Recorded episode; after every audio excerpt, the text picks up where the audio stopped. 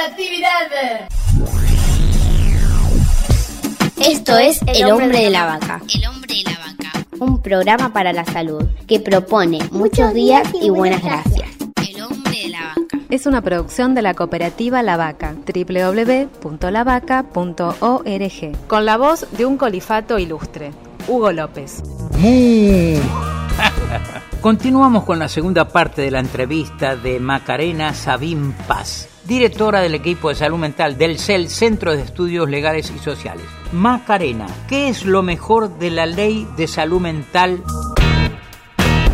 Del acto jurídico que hay al concebir a la persona como una persona jurídicamente capaz. Las personas son capaces de poder desarrollar su vida, que necesitan algunos apoyos, que entre toda la sociedad podemos brindar esos apoyos para ayudar en esos aspectos que la persona no puede realizar solo, entonces es posible pensar una vida integrada. Pero el hecho jurídico no tiene que ver con el fenómeno psicopatológico, quiere decir el diagnóstico médico. Todas las personas somos sujetos de derecho independientemente de qué diagnóstico tengamos. En esto la ley de salud mental es contundente.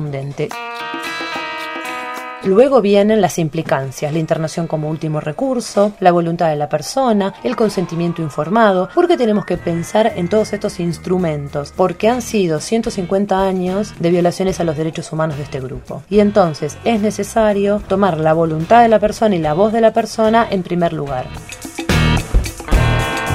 ¿La ley se está aplicando? ¿En qué afecta que no esté reglamentada aún?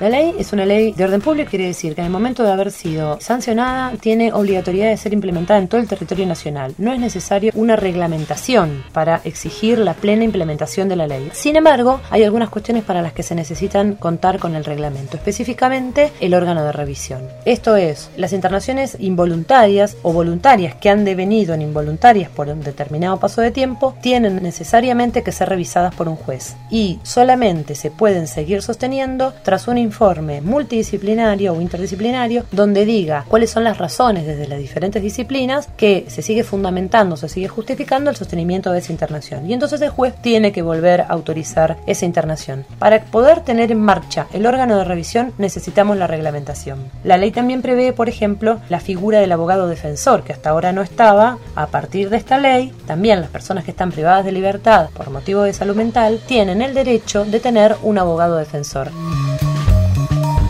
seamos militantes para que la ley de salud mental se ponga en función totalmente y se integre la medicina pública, tanto sea física y mental, en un solo concepto del derecho humano y de la no comercialización de la salud.